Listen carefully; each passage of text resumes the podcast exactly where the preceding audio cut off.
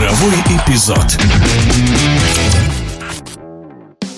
Российский полузащитник Арсен Захарян пополнил состав испанского Реала Сосьедад. В недалеком прошлом баскский клуб совсем не жаловал иностранцев. О переломном моменте в кадровой стратегии клуба из Сан-Себастьяна рассказал журналист Алексей Дурново.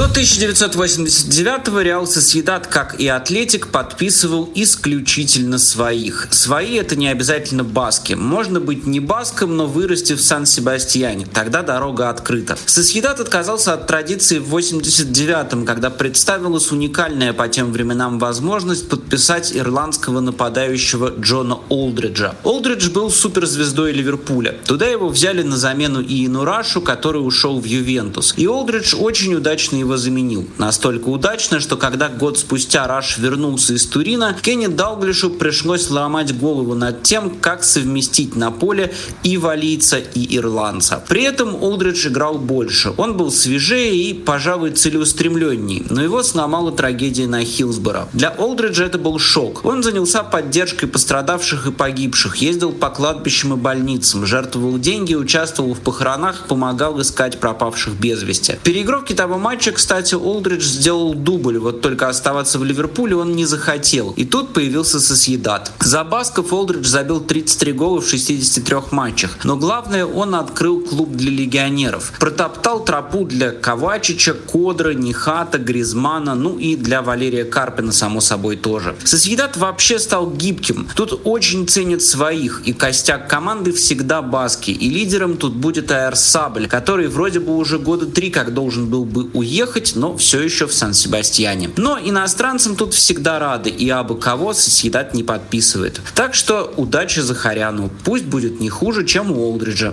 как минимум. Это был комментарий спортивного журналиста Алексея Дурново.